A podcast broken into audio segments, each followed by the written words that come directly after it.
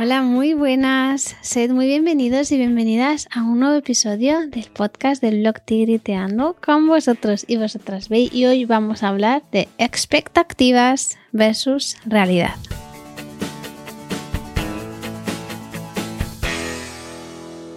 De las expectativas versus realidad a mí es algo que me encanta y me hace partirme de risa, ¿no? Tú buscas ahí como una receta o una decoración o una manualidad y la ves ahí súper bonita en Pinterest o en Instagram y de repente tú la terminas y queda un churro.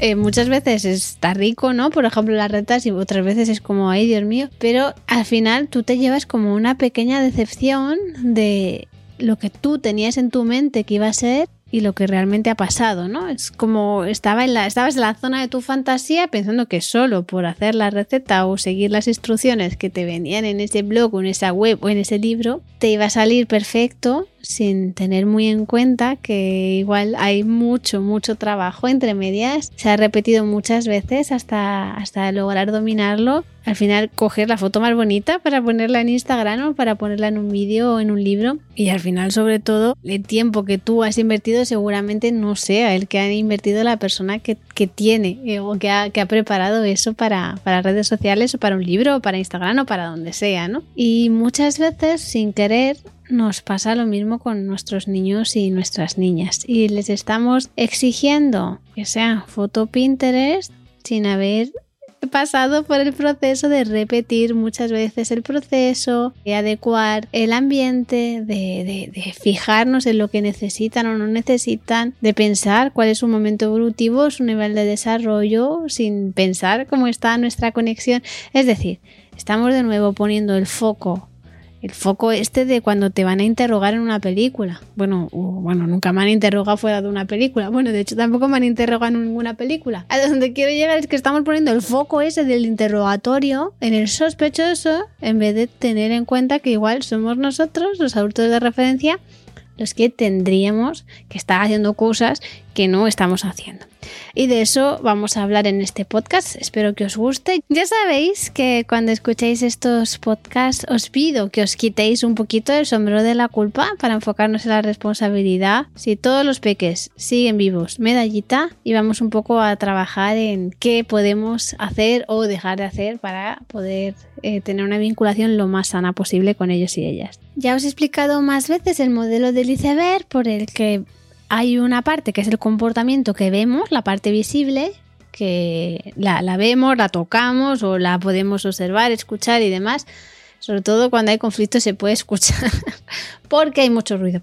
Y luego hay otra, una otra parte que está debajo del iceberg, que es esa parte que realmente no vemos. Y en el fondo, el 20% de la situación, que es la parte observable, es la solución que ha encontrado esa persona para satisfacer las necesidades que no estamos viendo porque están debajo del agua del iceberg. Bueno, ya sabéis cómo terminó el Titanic cuando se chocó contra un iceberg.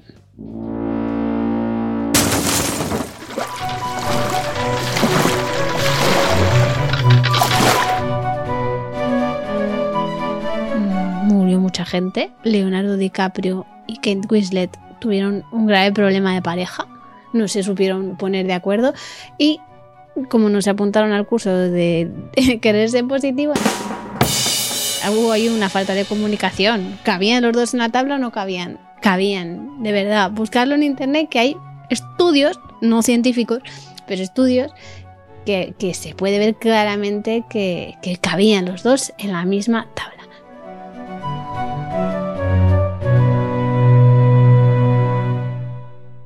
Pero no hubiera habido pelis, ¿no? Porque hubieran tenido una vida muy feliz o no.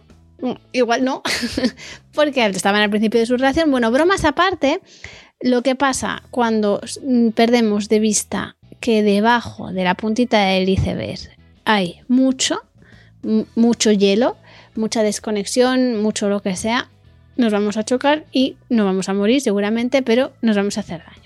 ¿Qué pasa con los niños y las niñas? Que solo vemos la parte, normalmente solo vemos la parte de arriba del iceberg y nos olvidamos de todo lo que está abajo. Debajo del iceberg puede haber desconexión, eh, puede haber em, momentos de desarrollo, periodos sensibles, el, que el, desarrollo esperable a veces es el que es y nosotros lo estamos intentando acelerar.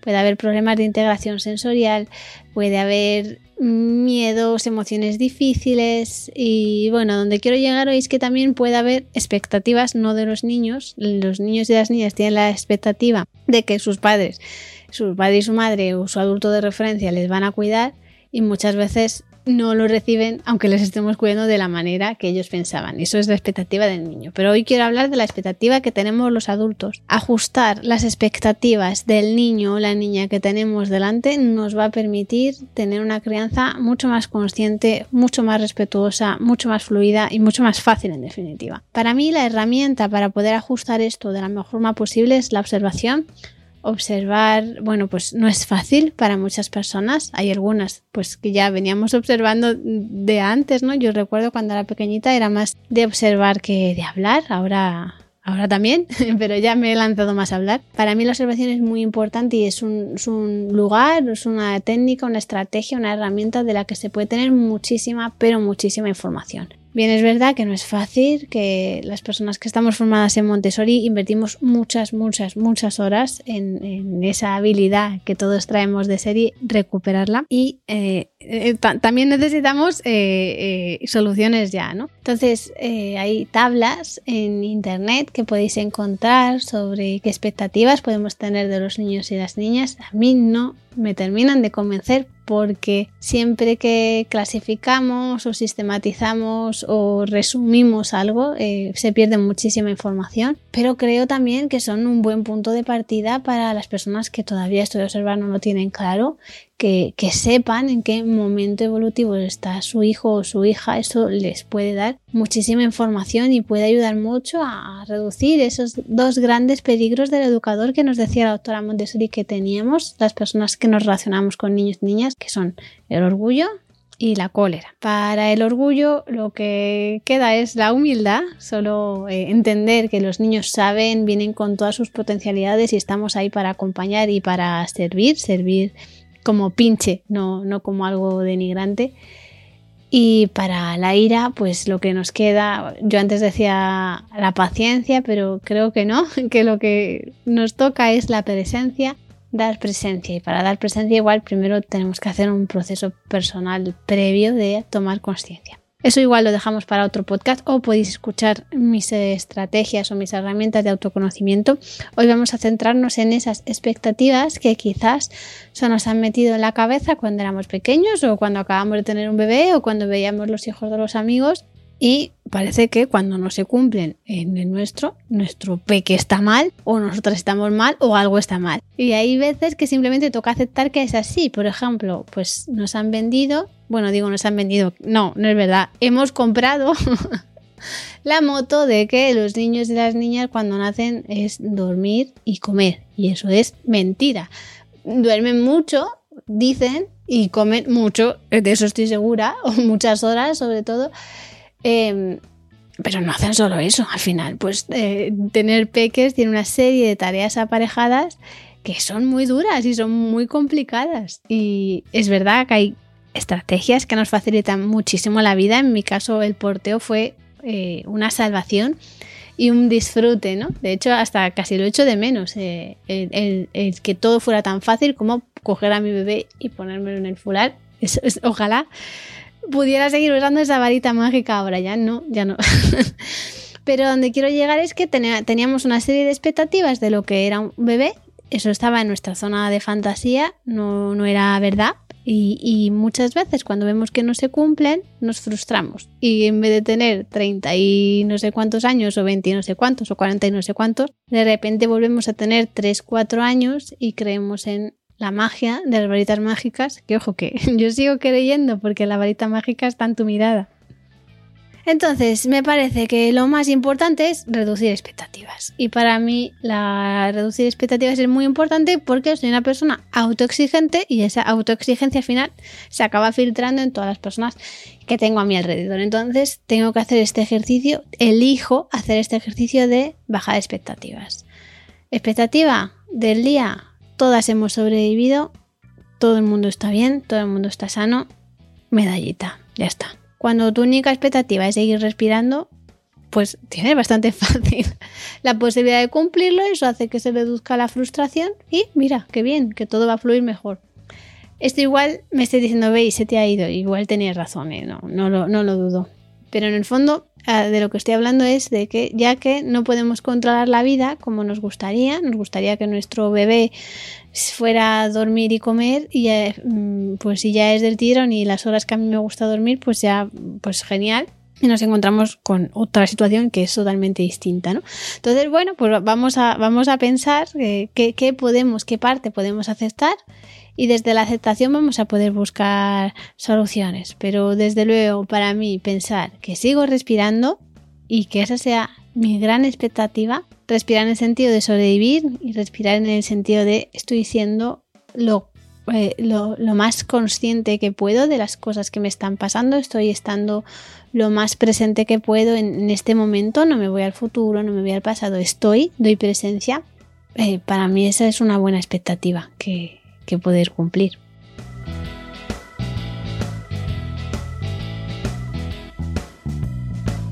En nuestro nuevo libro, bueno, nuestro, de Nidia y mío, Criar desde el corazón, que lo vais a tener ya, pero ya, quisimos incluir una tabla de, estas expectativas que podíamos eh, tener sobre los niños y las niñas. Y al final eh, lo que hicimos fue dividirlas en bloques de edades similares y también hacer una expectativa general. ¿Cuáles son esas expectativas generales que tenemos todos los seres humanos? Pues son las tendencias humanas, que ya sabéis que son, bueno, ya sabéis si habéis escuchado otros podcasts, una serie de instintos que nos motivan a todos los seres humanos a comportarnos de una cierta manera. ¿Y qué nos va a permitir esto? Adaptarnos y por ende sobrevivir. Están presentes toda la vida, aunque es cierto que hay tendencias humanas que se manifiestan de una forma muy, muy específica en una etapa de la vida que en otra etapa de la vida no lo es tanto, ¿no? Por ejemplo, el movimiento es específica, no específica, pero se manifiesta de una forma muy, muy, muy intensa. De hecho, hay hasta un periodo sensible que es el de movimiento en la primera infancia. Después aprendemos moviéndonos, sí, muchísimo mejor, lo necesitamos, por supuesto, pero no es tan absolutamente esencial como lo era en la primera infancia. Otra, por ejemplo, la necesidad de la abstracción, pues esa los niños y las niñas muy pequeñitos lo están haciendo, pero a un nivel muy, muy, muy pequeño, ¿no? ¿Por qué? Porque su cerebro todavía no está preparado para este tipo de cosas. ¿Cuándo va a estar la abstracción ahí a tope? Pues a partir de segundo plano, a partir de los seis empieza a producirse. En la adolescencia empiezan ya a tener un pensamiento lógico y abstracto mucho eh, más preciso, que se complementa por otro lado con eh, otras necesidades que desde luego no son las de encarcodos, ¿no? Están en otro momento emocional y en los adultos pues es mucho más preponderante e intentamos analizar las situaciones cosa que los niños pequeñitos no hacen porque ellos viven en el momento presente. Los adultos estamos a por uva realmente si lo pensamos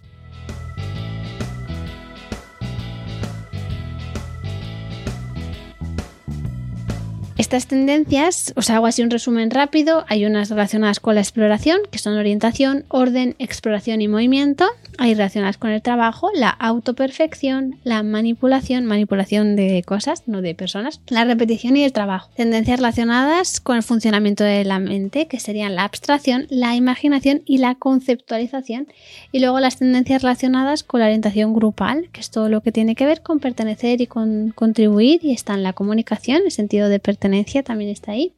Y es todo lo que nos permite relacionarnos con otras personas. Y luego hay otras necesidades que digamos son más bien espirituales. Espirituales en el sentido de que nos conectamos con lo que no somos nosotros ni nuestra familia. Nos conectamos con el resto del universo sin ser, por supuesto, una secta New Age ni nada de eso. Nos referimos al arte, a la música y la religión o la espiritualidad. La, espiritualidad y la religión están muy relacionados, ¿eh? pero son distintos también. Luego también tenemos, ya no de Montessori, sino de, de, Maslow, ¿no? que esto seguro que lo hemos estudiado todos en el instituto, y es la jerarquía de la, de la pirámide de Maslow, que seguro que os tiene que sonar. Y, que puede explicar muchísimas cosas, ¿no? Al final, en la parte de abajo de la pirámide están las necesidades fisiológicas, Luego, una escalerita por encima, una capa por encima, estarían las de seguridad. Luego, las sociales, luego las de reconocimiento y finalmente las de autorrealización. Estas serían también para todas las personas. A ver, para todas las personas no. Para los millennials hay una necesidad superior que es el wifi y los datos. Pero más aparte, estas necesidades son para, para, todos los niños y para todas las niñas y lo que nos viene a decir Maslow es que hasta que no hemos podido satisfacer las necesidades más básicas, que son las que están más abajito en la pirámide, no vamos a poder satisfacer las que están más arriba de la pirámide. Y para mí esto también es una muestra de por qué ahora parecemos menos felices como sociedad que lo que parecían nuestros abuelos y abuelas, porque ellos con sus necesidades absolutamente básicas, por lo menos los míos, con tener un techo bajo el que dormir y comida en la mesa ya era más que suficiente porque habían pasado muchas calamidades en la guerra civil y con eso ya felicidad. Que tendrían traumas a tope, o sea, me río por no llorar, pero mm, eh, tenían como ese agradecimiento a, seguir vivos, a seguir vivas, que, les daba también fuerza, ¿no? Entonces, también me parece importante reflexionar sobre esto, ¿no? Que ahora, en este contexto en el que estamos nosotros, nuestras necesidades básicas están satisfechas, que eso por desgracia no es así en todos los lugares del mundo y bueno, solo por eso ya igual que bajamos un poquito y nos ponemos en la pirámide, en la, en la, en la primera planta de la pirámide, con que eso está satisfecho ya, medallita. bueno, y todas estas tendencias humanas y también la pirámide de Maslow van a estar presentes a lo largo de toda nuestra vida. Lo importante es ver cómo esto se va presentando en cada una de las facetas de nuestra vida. La doctora Montessori ya lo sabéis y os puedo remitir a podcasts anteriores o a nuestros libros. Hablaba de que hay cuatro planos del desarrollo. Entonces, dependiendo del plano en el que estén nuestros niños, niñas, adolescentes, pues nuestras expectativas con respecto a ellos van a ser unas o van a ser otras distintas. La más fácil, igual hay gente que me dice, estás crazy. La más fácil es de los 6 a los 12 años. Es una etapa muy tranquila, de mucha calma. Los peques ya empiezan a tener un cerebro más racional, eh, podemos dialogar, podemos llegar a acuerdos, podemos consensuar. Las emociones, bueno, pues no es que sean emociones de adulto, pero ya empieza a haber una autorregulación, puede que necesiten ser sostenidos en muchos momentos, pero ya em, empiezan a hacerse cargo de, de, bueno, cuando no hay mucha intensidad pueden hacerlo ellas, pueden y es una época tranquila siempre y cuando haya habido eh, conexión en la primera parte de, su vida, ¿no? En la etapa de los 0 a los 6 años, la etapa de la mente absorbente para la doctora Montessori, ella decía que cada uno de los subplanos de estas cuatro fases del desarrollo, cuatro planos del desarrollo, se construía en base al anterior. Es decir, que si el desarrollo de los 0 a los 6 años ha ido según lo esperado, el paso de los 6 a los 12 años va a ser mucho más sencillo, mucho más fácil, porque es un periodo que los niños están mm, construyéndose, pero desde la calma, ¿no? No hay cambios muy bruscos como se va a ver en el periodo de los 0 a los 6 años o en el periodo de los 12 a los 18. Hay muchísimos cambios, hay eh, mucha crispación, hay mucha, mucha emoción, mucha vulnerabilidad. Ahora ya sabemos que, bueno, en la adolescencia se produce una poda sináptica cambian un montón de cosas y, y los, los, niños, las niñas, bueno, los adolescentes, pues no necesitan estar estudiando, brincando codos me refiero, pueden estar investigando y pueden estar practicando, pero ese aprendizaje tan rico y con tantas ganas que tenían en el segundo plano del desarrollo, de los 6 a los 12, ya no se va a producir. Y esto a nivel académico, pero en casa va a ser complejo poder sostener todo, todo esto que es la adolescencia si no hemos hecho la parte previa de conectar con ellos y ellas ni en el 06 ni en el 612. Y tampoco que nadie se asuste, ¿no? Porque nunca, no, nunca es tarde. Pero bueno, volviendo a esto de las expectativas, teniendo en cuenta cómo funciona nuestro cerebro y, lo que ya sabemos de neurodesarrollo, pues podemos decir que en la etapa de los 0 a los 6 años no podemos esperar que se produzca eh, mucha razón, mucha lógica, nada de empatía. Son momentos en los que los niños y las niñas son muy concretos, están muy en el momento presente, aprenden a través, siempre aprendemos a través de la emoción y los sentidos, pero en estos momentos más que nunca no lo van a aprender de otra manera, necesitan cosas concretas. María Montessori además nos hablaba de cuatro pedos sensibles, que ya he hablado otras veces de ellos, así que os remito a podcasts anteriores, pero los tengo que citar y son orden, no es que los niños sean ordenados, sino que les gustan las cosas constantes. Les gusta porque le da seguridad. la mayoría de los niños no les gustan mucho los cambios, que movamos cosas, que nos intercambiemos la ropa con nuestra pareja, que cambiemos cosas de sitio, que tomemos caminos distintos, nada, nada de eso les gusta. Entonces, pues una expectativa ajustada, ya que sabemos esto, podría ser, bueno, pues yo me voy a hacer cargo de esta necesidad que tiene mi hijo y mi, o mi hija y voy a cada vez que realice un cambio se lo voy a explicar. Le voy a preparar, se lo voy a avisar y, si se asusta o se enfada, pues voy a validar su emoción, ¿no? La teoría de la mente también nos dice que hasta los 5 o 6 años ya sería segundo plano de nuevo, no pueden ponerse en el lugar del otro eh, si nos vamos a Piaget, pues las relaciones causa-efecto las establecen de forma distinta. ¿Qué más? Bueno, es, una etapa súper bonita, es de mis preferidas, en la que la doctora Montessori decía que no solo absorbíamos lo que teníamos en nuestra mente, en nuestro ambiente, sino que además lo hacíamos nuestro, lo interiorizábamos, sería la palabra, lo hacíamos de, nuestro ser. Y claro, pues es, una pasada eh, todo lo que aprenden, lo rápido, lo, lo bonito, cómo son de, puros y de mágicos, eso ya igual, según vamos cumpliendo años, ya se va perdiendo un poco.